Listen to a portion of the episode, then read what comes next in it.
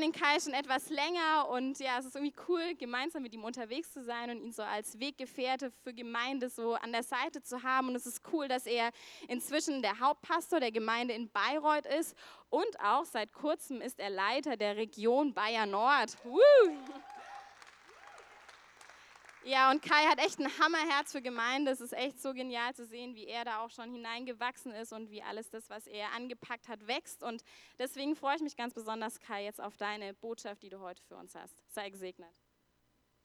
Ja, vielen Dank für die Einladung. Schön bei euch zu sein.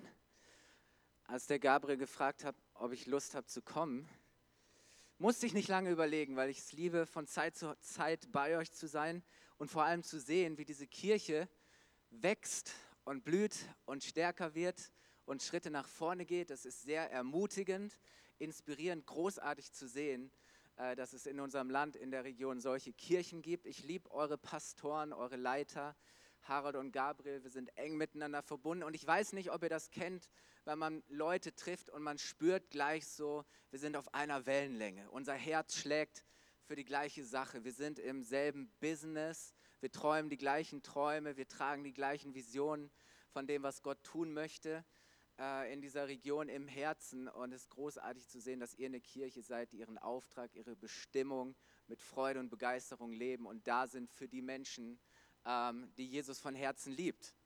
Und von daher, ja, wir sind ständig in Fürth, weil meine Frau Ikea liebt. Sie findet immer einen Grund, mal wieder nach Fürth zu kommen, zu Ikea. Ich weiß, unsere erste Küche, die wir gekauft haben, habe ich mit unserem Ford Focus äh, in Fürth selber geholt. Ich bin zweimal gefahren. Das war eine Tour, die 2,50 Meter Arbeitsplatte. Ich weiß gar nicht, wie die ins Auto gekriegt hat. Nein, schön. Ich bin mir sicher, Fürth hat viel mehr zu bieten als Ikea. Ähm, schön, dass ich heute den zweiten Teil der Serie aus dem Philipperbrief, diesem Brief, den, den der Apostel Paulus an Freunde schreibt, wie das der Harold letzten Sonntag so schön gesagt hat, an Menschen, mit denen er von Anfang an verbunden war, weil die Kirche ist durch Paulus entstanden. Er hat diese Kirche gegründet und diese Menschen waren ihm besonders wichtig, lagen ihm am Herzen.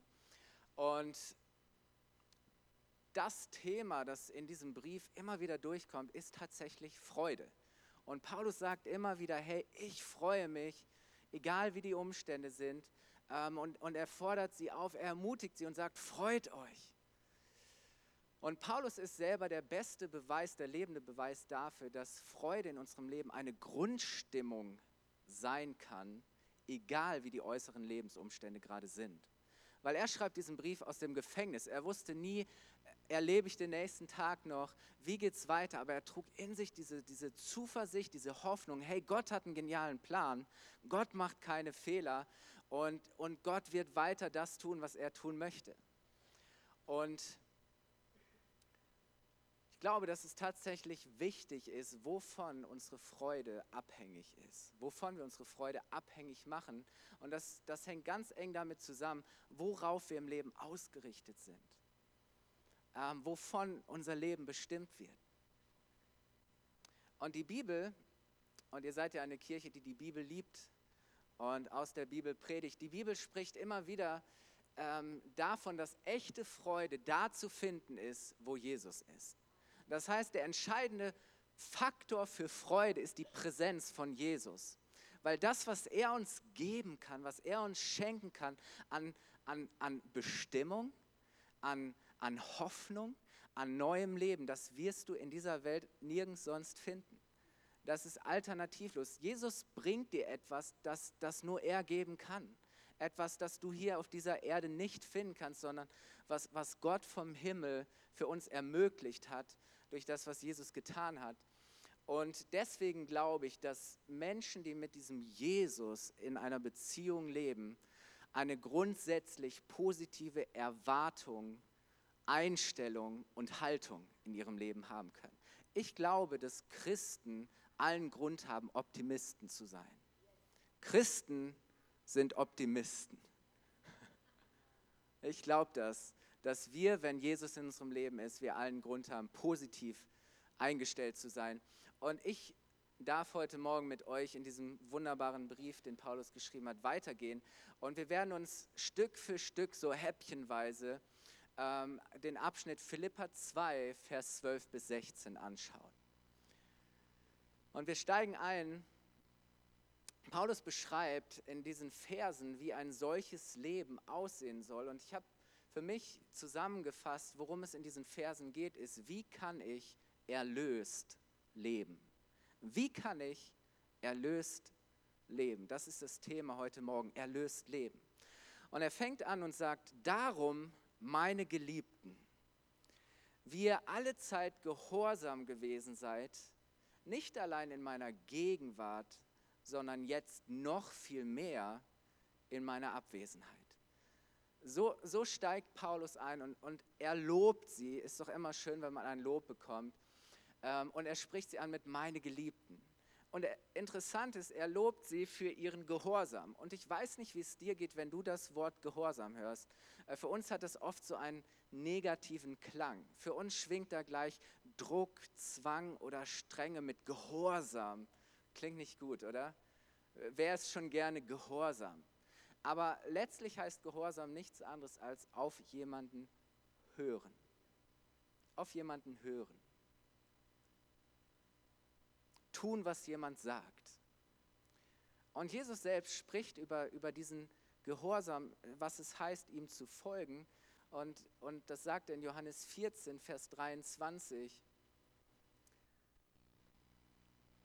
Da sagt er, wer mich liebt, der wird mein Wort halten. Wer mich liebt, in anderen Übersetzungen heißt es, der wird mein Wort befolgen oder der wird auf mein Wort hören. Der wird darauf hören, was ich sage. Und hören heißt nicht nur mit den Ohren hören. Äh, ich weiß noch, wie meine Kinder beim Kinderarzt waren und sie mussten diese Untersuchung machen und der Arzt sagte, also hören können ihre Kinder, aber ob sie folgen, kann ich nicht sagen. Es ist ein Unterschied, ob man einfach nur hören kann oder ob man auch bereit ist zu folgen. Und es ist doch interessant, dass Jesus und Paulus beide reden von Gehorsam, von demselben Gehorsam. Es geht darum, in seinem Leben zu tun und zu befolgen, was Jesus gesagt hat. Aber sie sprechen von Gehorsam in Verbindung mit Liebe. Bei beiden findest du Gehorsam in Verbindung mit Liebe. Und, und zwar kein Gehorsam als, als eine Bedingung, sondern eine Folge von Liebe. Das heißt, ich folge nicht damit ich von Gott geliebt bin, sondern ich folge, weil ich von Gott geliebt bin. Das ist ein Unterschied. Immer wieder, ob etwas eine Bedingung für etwas ist oder ob etwas schon da ist, ob etwas am Anfang steht. Und das, was ich dann tue, ist meine Reaktion, ist eine Folge dessen, was schon da ist. Dann ist nämlich Gehorsam meine Reaktion auf Gottes Liebe. Und ganz ehrlich, wenn, wenn, wenn ich unendlich geliebt bin, wenn Liebe da ist, dann ist es eine ganz andere Motivation zu sagen, hey, wow, weil ich so geliebt bin, möchte ich gerne hören. Warum? Weil ich davon überzeugt bin, Gott liebt mich ohne Ende, über alles, bedingungslos. Er hat mich geschaffen, er möchte das Beste für mich und selbst seine Gebote sind dazu da, mich in Freiheit hineinzuführen, mein Leben groß zu machen. Er möchte, dass ich gesund bin, dass ich, dass ich wachse und mich entwickle. Und meine Liebe zu ihm zeigt sich dann darin, dass ich auf ihn höre und ihm folge. Das heißt, Gehorsam aus Liebe ist Ausdruck von Vertrauen, weil ich weiß, er meint es gut mit mir und es ist gleichzeitig Ausdruck von Freiheit. Gehorsam ist nichts, was dich gefangen nimmt, sondern Gehorsam ist ein Ausdruck von Freiheit. Nicht ich muss, sondern ich will, ich darf, ich kann. Und genau deswegen kann Paulus auch sagen, jetzt hier in diesem Vers, dass es keinen Unterschied für, für seine Freunde in Philippi, für die Christen in Philippi macht, ob er anwesend oder abwesend ist. Er sagt, hey, ihr habt ihr seid Jesus gefolgt, als ich da war und das war super, aber ich weiß, ihr werdet es noch viel mehr tun jetzt, wo ich nicht da sein kann. Warum war er sich da so sicher? Weil er wusste, die haben das verstanden. Das heißt, sie brauchten, sie brauchten keinen keinen Antreiber mehr, nicht jemand, der ihnen ständig sagte, du musst, du musst, der immer mit der Peitsche, mit Druck gekommen ist. Sie brauchten keinen Antreiber mehr und sie brauchten auch keinen Aufpasser mehr. Sagt, hey, es macht keinen Unterschied, ob ich da bin oder nicht. Euer, euer Antrieb kommt von innen. Eure Motivation, das, was euch treibt, ist die Liebe Gottes. So, das mit dem Gehorsam haben wir jetzt geklärt. Wir gehen weiter in diesem Vers, Vers 12. Der ist dann wirklich, der ist dann wirklich für, für viele sehr schwer verdaulich. Und das ist einer der Verse, über die ich als Pastor mit den meisten Menschen, auch mit Menschen, die schon ganz, ganz lange irgendwo so im Glauben unterwegs sind, ähm, sprechen muss, weil sie sagen, oh, wie, wie, wie kann das sein und, und, und was bedeutet das? Er sagt nämlich, verwirklicht eure Rettung mit Furcht und Zittern. Oha. Verwirklicht eure Rettung mit Furcht und Zittern. Und ich höre, wie Leute sagen, siehste, wusste ich doch, dass die Sache einen Haken hat. Wusste ich doch, dass nicht alles irgendwie äh, gratis ist und easy und, und Gnade und das wird schon. Und, und geht es am Ende doch darum, dass, dass ich es schaffen muss, dass ich etwas leisten muss, dass, dass meine Performance stimmen muss. Und, und, und wenn es nicht reicht, dann muss ich halt darum zittern und muss ich fürchten, am Ende doch nicht irgendwie gerettet zu sein. Und, und dann macht man sich immer Stress und fragt, wann ist denn genug? Wann reicht es denn? Reicht es überhaupt? Und, und man hat immer diesen, diesen Druck und, und das ist so schwierig. Und wenn Leute zu mir kommen und sagen, hey Kai, mir macht dieser Vers so einen Stress und ich bin mir nicht sicher, ähm, ob, ob ich es schaffe und ich bin mir nicht sicher, ob es reicht und ob Jesus am Ende wirklich da ist und, und mich rettet. Ähm, und und ich, ich sehe immer wieder, was ich falsch mache und wo ich es nicht bringe. Dann sage ich, hey, weißt du, wichtig ist zum einen, dass du nicht nur diesen Vers alleine siehst und vor allem auch, dass du den Vers zu Ende liest. Oder? Aber manchmal haben wir so eine selektive Wahrnehmung und, und, und, und so oft sind Menschen da, sie lesen immer diese Dinge und, und dabei gibt es so viele andere Dinge, über die die Bibel spricht und die muss ich zusammenpacken und zusammensehen und das ist dann die ganze Wahrheit und, und deswegen ist es so wichtig, ähm, das weiterzulesen. Es das heißt nämlich dann in Vers 13,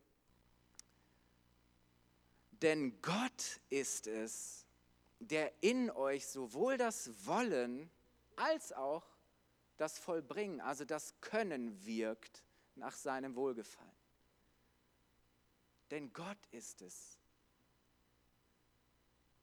der in euch sowohl das Wollen als auch das Können wirkt. Beide Verse sprechen von einem vom Wirken, vom Bewirken, vom Schaffen. Im ersten Vers geht es um das, was wir tun und im zweiten Vers geht es darum, was Gott tut. Und es ist interessant, dass hier in, in der Sprache, in dem das Neue Testament geschrieben wurde, im Griechischen, ähm, zwei Worte stehen, die zwar den gleichen, die gleiche Wurzel haben, aber doch eine unterschiedliche Bedeutungsrichtung, unterschiedliche Bedeutungsnuancen haben. Und das ist total interessant, weil dann verstehen wir mehr, wovon hier die Rede ist. In dem ersten Vers, wo es darum geht, was wir, dass wir etwas bewirken sollen oder verwirklichen sollen, steht das Wort katergazeste und das heißt ausführen, ausarbeiten oder verwirklichen. Das heißt, hier geht es um eine Aufgabe, um eine Tätigkeit. Ähm, dieses Wort wurde gebraucht für die Bearbeitung eines Werkstoffes. Das heißt, du hast an etwas gearbeitet, was schon da ist. Das Material ist schon da.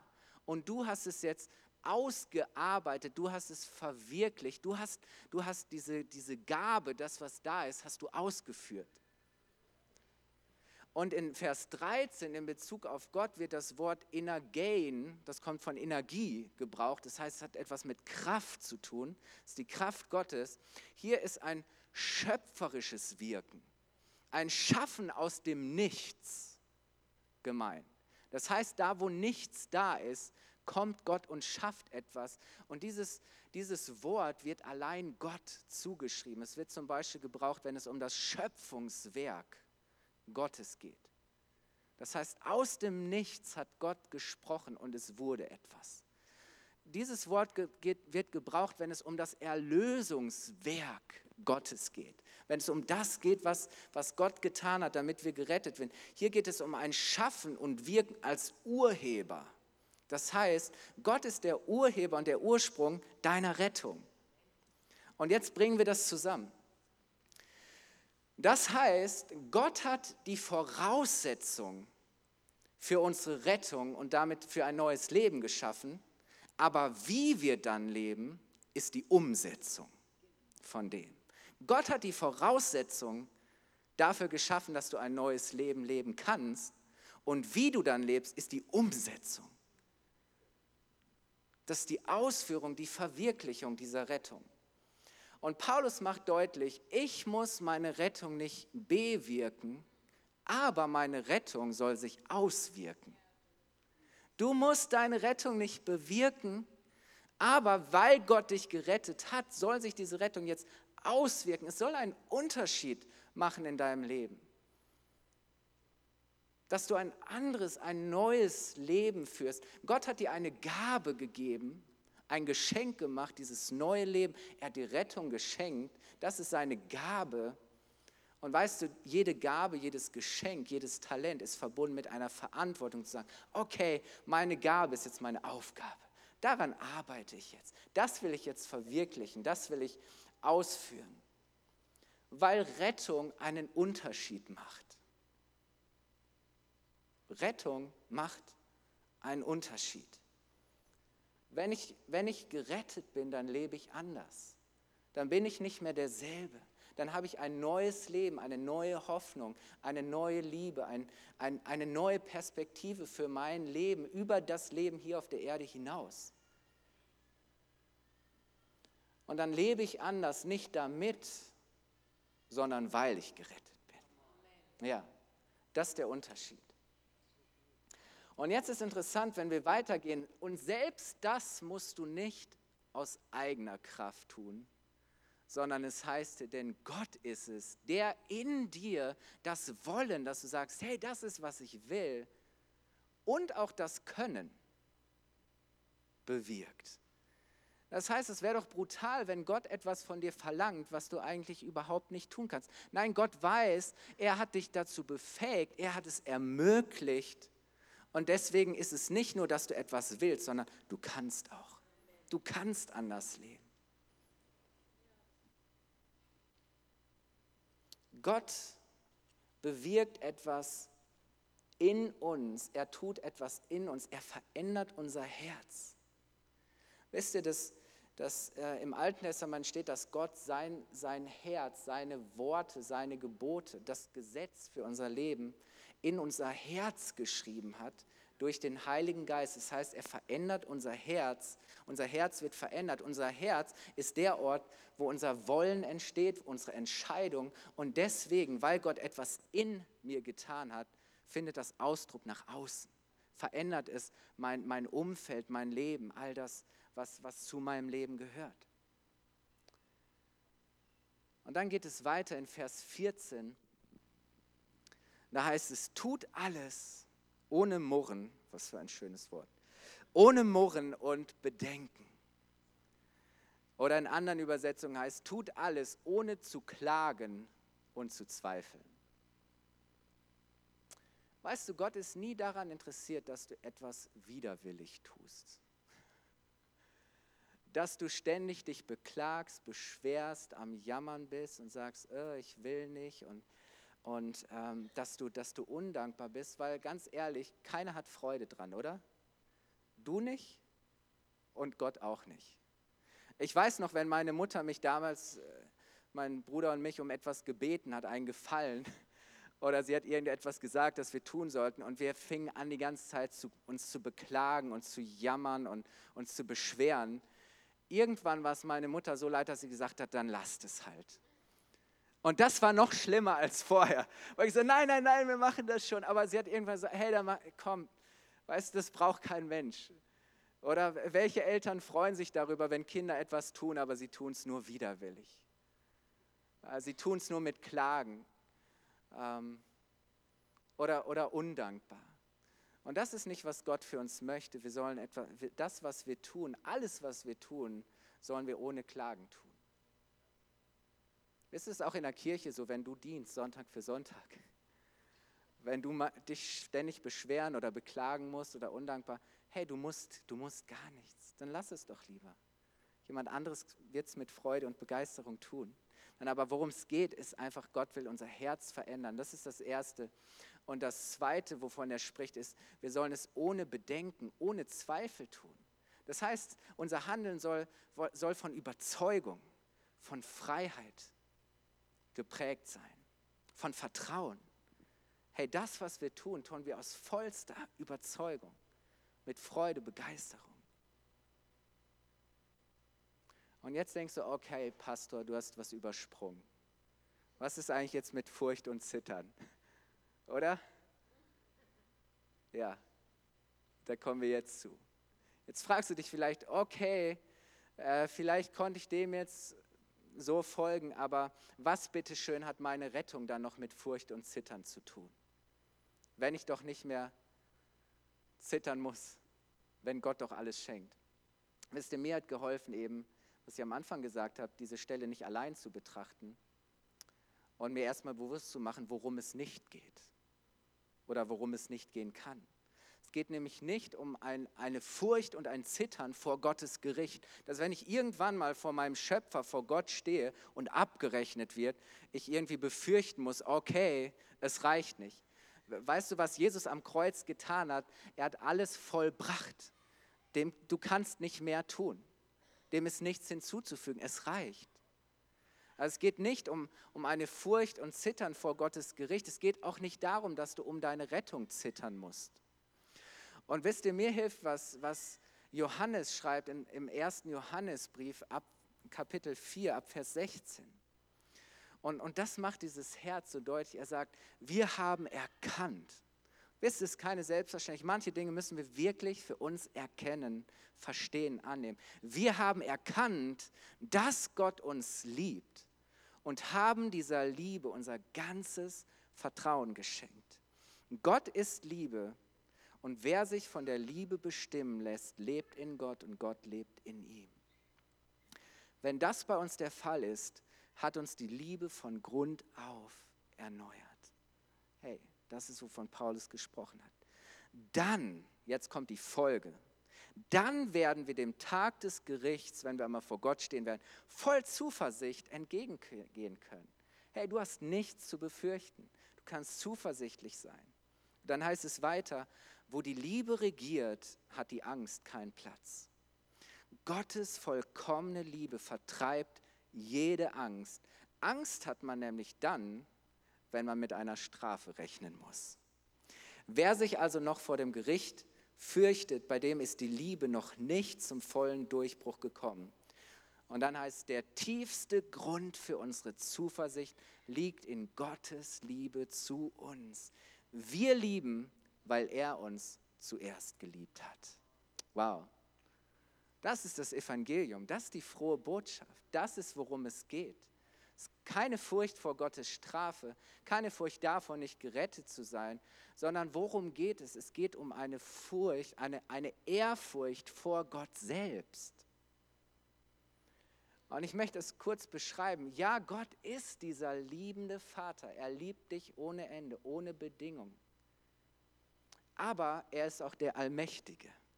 Er ist der Schöpfer, Erhalter und der Herrscher des ganzen Universums. Ohne ihn ist nichts und nichts ist wie er. Er ist unvergleichbar. Es gibt nichts, was du neben Gott stellen kannst und es, es kommt ihm nur annähernd gleich. Seine Größe ist überwältigend. Sein Wort ist die Wahrheit und deswegen, ja, ist Gott ernst zu nehmen. Ja. Mit, mit Gott ist nicht zu spaßen. die Bibel spricht davon, dass die Zeit kommen wird, wo jedes Knie sich vor ihm beugen wird. Und, und das heißt, niemand kann Gott gegenüber neutral oder gleichgültig sein. Alle Ehre gehört ihm. Alle Ehre in dieser Welt gehört ihm. Ja, wir haben unsere Idole und wir verehren zum Teil Menschen, aber Gott beansprucht alle Ehre für sich allein. Das ist Gott. Das ist der Gott, an den wir glauben. Und deswegen ist tiefe Ehrfurcht die einzig angemessene Reaktion auf ihn. Und wenn ich mir dann bewusst mache, dass dieser Gott, der es überhaupt nicht nötig hätte, mich von Herzen liebt und bereit war, durch Jesus alles für mich zu geben, wow.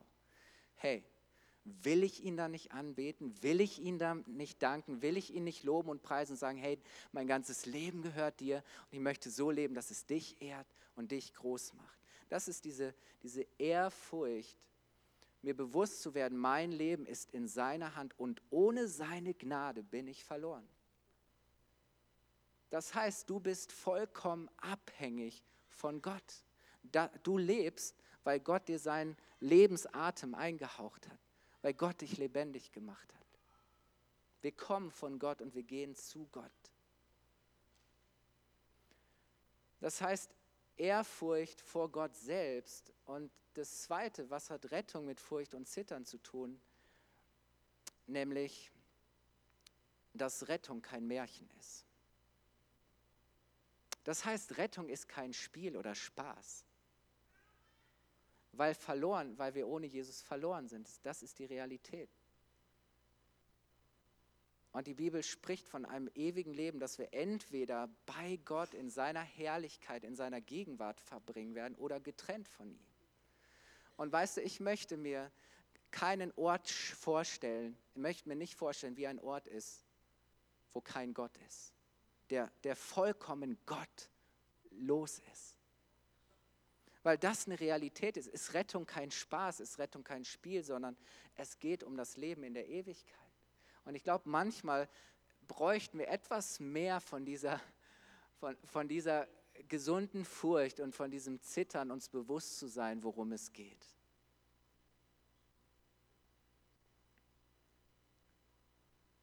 Ich glaube, dass, dass wenn ich mir das bewusst mache, dass mein Leben nicht unbeeindruckt und unbeeinflusst lassen kann.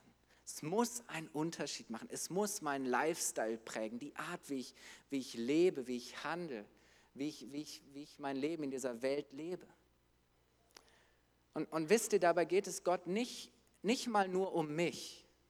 Und es geht Gott nicht mal um die Menschen, die schon zu ihm gehören, sondern es geht Gott dabei vor allem auch um die Menschen, die noch nicht bei ihm sind, die noch nicht zurück zu ihm gefunden haben. Weil so geht es nämlich dann weiter. Paulus begründet das, warum es so wichtig ist, dass wir erlöst leben. Dass man uns anmerkt und an unserem Leben erkennen kann, dass, dass Rettung real ist. Er sagt nämlich in Vers 15, denn euer Leben soll hell und makellos sein dann werdet ihr als Gottes vorbildliche Kinder. Das heißt, wenn du ein Kind Gottes bist, dann bist du ein Vorbild. Deswegen, dann werdet ihr als Gottes vorbildliche Kinder mitten in dieser verdorbenen und dunklen Welt leuchten wie Sterne in der Nacht. Sagt, hey, weil diese Welt so erfüllt ist von Dunkelheit, soll dein Leben hell leuchten und aufstrahlen wie ein Stern am Himmel. Und, und ja, viele von euch kennen das, ja, wir sollen Licht sein und ja, wir sollen leuchten und ja, mein Leben soll eine Ausstrahlung haben und wir, wir sollen etwas ausstrahlen, oder? Und wir in der Kirche sprechen auch viel über Ausstrahlung, über das, was wir ausstrahlen, was wir weitergeben, was Menschen an uns sehen und erkennen können sollen. Aber was heißt es wirklich? Und als ich darüber nachgedacht habe, dieses Bild, das Paulus dort gebraucht von, von der dunklen Nacht und von den hell leuchtenden Sternen, dass Menschen uns anschauen, da habe ich gedacht, okay, wisst ihr was, damals war es völlig noch, die einzige Art, wenn du eine Reise gemacht hast, eine lange Reise, dich zu orientieren, zu navigieren, war der Sternenhimmel. Weißt du, da gab es nicht tausend Lichter, es war alles dunkel und du hast in den Himmel geschaut und die Sterne leuchteten und funkelten. Und wisst ihr, ich habe das tatsächlich nochmal recherchiert, aber das war eine sehr präzise und verlässliche Art und Weise, sich zu orientieren und den richtigen Weg zu finden. Ja, weil du konntest dich ganz klar an diesen leuchtenden, hellen Punkten am Himmel orientieren. Oder ich meine, wie sind die Menschen, äh, die, die, die drei Weisen sind 2000 Kilometer gereist in diesen kleinen Ort Bethlehem, in einen Kaff. Es könnte irgendein Kaff in Oberfranken sein, hier in der Nähe, 200 Einwohnerdorf. Und die finden das, warum? Was sie tun ist, sie schauen in den Himmel und beobachten und deuten die Sterne, die sie sehen. Und wisst ihr, ich habe gedacht, damals war das für die Leute in den Himmel zu schauen, das war ihr Google Maps. Oder ohne Google Maps wären wir hoffnungslos verloren. Ich weiß gar nicht, wie das früher ging, wie wir ans Ziel gefunden haben. Ich bin Gott dankbar für eine Frau, die gut Karten lesen kann. Aber Stadtpläne, oder? Ja, das war ihr Google Maps, das war ihre Navigation. Und wenn diese Orientierungspunkte am Himmel nicht da waren, dann waren sie verloren. Dann waren sie lost. Dann wussten sie nicht mehr wohin. Das heißt, wir sollen so leben, dass andere Menschen uns anschauen und durch uns auf Gott hingewiesen und zu ihm geführt werden.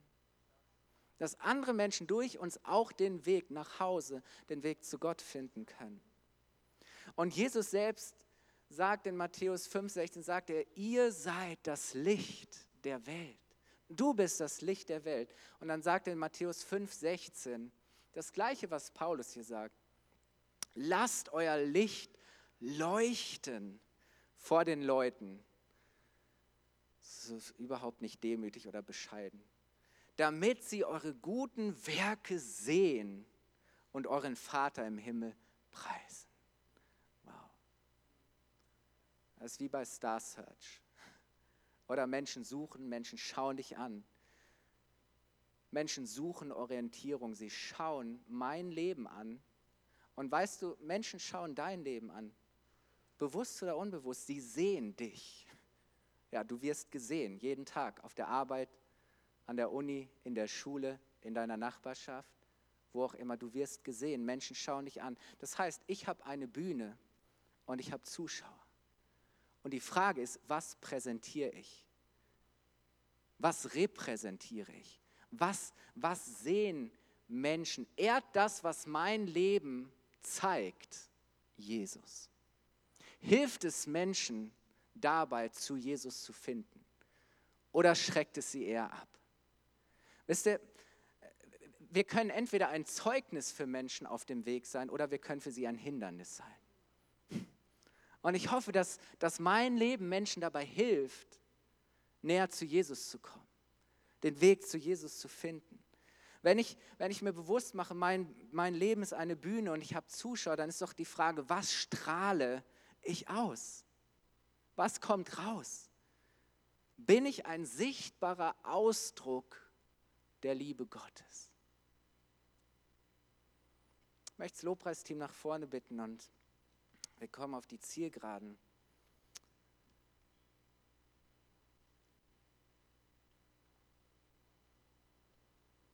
Wisst ihr, es ist interessant, dass es Gott nie nur um mich geht, um uns geht, sondern dass es ihm vor allem immer auch um die geht, die noch nicht zu ihm gefunden haben. Dafür sind wir als Kirche da. Wir als Kirche, Kirche sollen leuchten, ausstrahlen. Und ich, ich finde es so cool, dass ihr eine, eine, eine, eine Kirche mit Ausstrahlung seid, mit Ausstrahlungskraft. Eine Kirche, die leuchtet und sich fragt, hey, was können wir tun, damit Menschen Jesus sehen? Was können wir noch tun, damit mehr Menschen zu Jesus finden? Und wisst ihr, es fängt damit an, dass wir ein erlöstes Leben leben. Dass wir frei werden von diesem Druck und Zwang, Gott falsch zu verstehen und, und dass unser Leben hineinkommt in, in, in, in Freude, in Freiheit, in Freisetzung. Und deswegen möchte ich dich heute Morgen fragen, lebst du ein erlöstes Leben? Lebst du ein erlöstes Leben? Und ich möchte es nochmal zusammenfassen. Gott schenkt die Voraussetzung. Mein Leben ist die Umsetzung. Gott schenkt dir die Voraussetzung. Dein Leben ist die Umsetzung. Er hat meine Rettung bewirkt, damit sie sich in meinem Leben auswirkt. Wow. Rettende Liebe ist seine Aktion, wie ich lebe, ist meine Reaktion darauf. Das ist meine Antwort. Und wisst ihr, Sterne leuchten dadurch, dass sie angestrahlt werden, oder? Und Paulus sagt, wenn wir die Herrlichkeit Gottes, wenn wir Gott anschauen, wenn wir seine Liebe erkennen, seine Liebe uns verändert, dann werden wir im Schauen auf ihn immer mehr und mehr verändert in das hinein, was er für uns möchte. Dann können wir, dann werden wir mehr und mehr die Menschen, die Gott aus uns machen möchte. Und weißt du, die Kraft seiner Liebe macht es möglich. Liebe verändern. Diese Liebe verändert dein Herz und weißt du, dann ist auf ihn hören, dann ist Gehorsam nicht mehr länger ein äußerer Zwang, sondern es ist ein innerer Drang, oder? Dann muss dich niemand mehr antreiben oder pushen, wenn du sonntags morgens im Teamdienst, dann brauchst du die Babs gar nicht mehr. du bist schon ready, du bist vorbereitet, oder? Du kommst schon rein und du strahlst einfach das aus, was Gott in, die, in, dir, in dir ist und in, in dir bewirkt hat. Und ich möchte es zusammenfassen und möchte euch einladen, aufzustehen. Rettung, weißt du, Rettung ist nicht etwas für später. Rettung ist nichts, was irgendwann mal greift oder was irgendwann mal wichtig ist, wenn wir vor Gott stehen. Und wisst ihr, manchmal haben wir den Eindruck, es geht nur darum, dass wir es irgendwie schaffen, bis wir dann gerettet sind. Nein, Rettung ist nichts für später. Rettung ist für jetzt. Rettung macht jetzt einen Unterschied. Rettung verändert dich jetzt. Rettung verändert schon jetzt dein ganzes Leben. Weißt du, Rettung wirkt sich nicht erst in der Ewigkeit aus, sondern Rettung soll und will sich schon jetzt, heute in deinem Leben auswirken. Rettung will schon jetzt einen völlig neuen, anderen Menschen aus dir machen. Rettung verändert dich, Rettung verändert, wie du lebst und dein Leben gewinnt an Ausstrahlung, sodass andere Menschen, die dich anschauen, Gott erkennen können und Rettung auch anfängt in ihrem Leben aufzuleuchten. Und deswegen möchte ich heute Morgen zwei Einladungen aussprechen. Wenn du sagst, hey, ich, ich bin heute Morgen hier ich weiß noch nicht alles und es gibt vieles, was ich nicht verstanden habe, vielleicht auch heute Morgen nicht verstanden habe, kein Problem. Aber ich habe heute verstanden, da ist dieser Gott, der mich von Herzen unendlich liebt, ein Gott, der mir neues, ewiges Leben geben möchte, ein Leben in Fülle, im Überfluss. Wisst ihr, Erlösung ist so ein großes Wort, aber, aber ich glaube, ja, da ist jemand, er löst das, was wir nicht lösen können. Er kann das tun, wozu wir niemals fähig wären. Er, er, ist der, der uns zurück zu unserem Vater im Himmel bringt, der die Beziehung zu Gott, die wir verloren haben, die zerbrochen gegangen ist, wieder in Ordnung bringt. Jesus ist, ist die Brücke. Und ich möchte dir heute Morgen die Möglichkeit geben, dass wenn du hier bist und sagst, hey, ich habe Zweifel an meiner Rettung. Ich weiß, hey, ich, ich, ich bin nicht erlöst wenn, wenn, wenn ich nicht Ja gesagt habe zu diesem Jesus. Und weißt du, es ist, es ist gar nicht so schwer. Es ist eigentlich total leicht. Den schweren Part hat Jesus gemacht. Du musst einfach Ja sagen zu seiner Erlösung, zu seiner Vergebung, sagen, ja Jesus, ich möchte Rettung annehmen. Ich möchte dir folgen. Zeig mir den Weg zum Vater. Und dann fängt für dich eine Reise an, die ein wunderbares Ziel hat. Und wenn du sagst, hey, ich möchte, dass Rettung in mein Leben kommt, ich möchte Erlösung, ich möchte dieses neue Leben, dann werde ich dir gleich die Möglichkeit geben, diese Entscheidung heute zu treffen und zu sagen, ja, ich will das. Lass uns die Augen schließen, keiner schaut rum, das ist jetzt wirklich einfach ein Moment, den wir uns nehmen, den du dir nimmst. Und, und Gott ist heute Morgen hier durch seinen Heiligen Geist. Und, und er möchte Erlösung schenken, er möchte Erlösung freisetzen, er möchte Erlösung in dein Leben bringen und er möchte dir in deinem Herzen die Gewissheit geben, dass du ein Kind Gottes bist.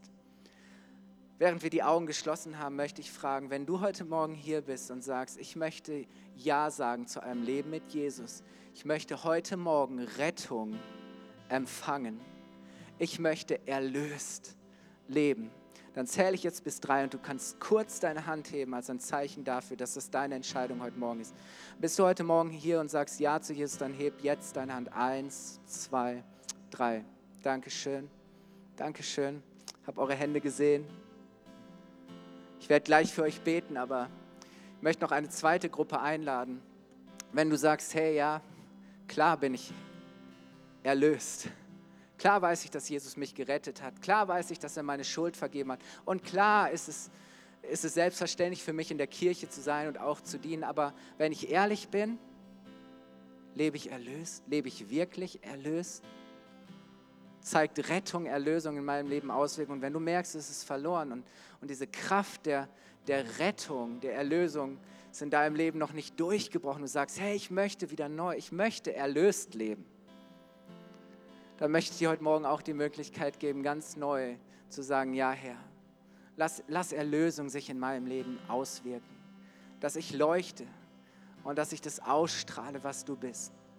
Wenn du heute Morgen hier bist und sagst, ja, ich möchte nochmal neu sagen, ich, ich will mich dafür entscheiden, neu erlöst zu leben, dann heb du auch jetzt deine Hand. Eins, zwei, heb kurz deine Hand. Drei, Dankeschön.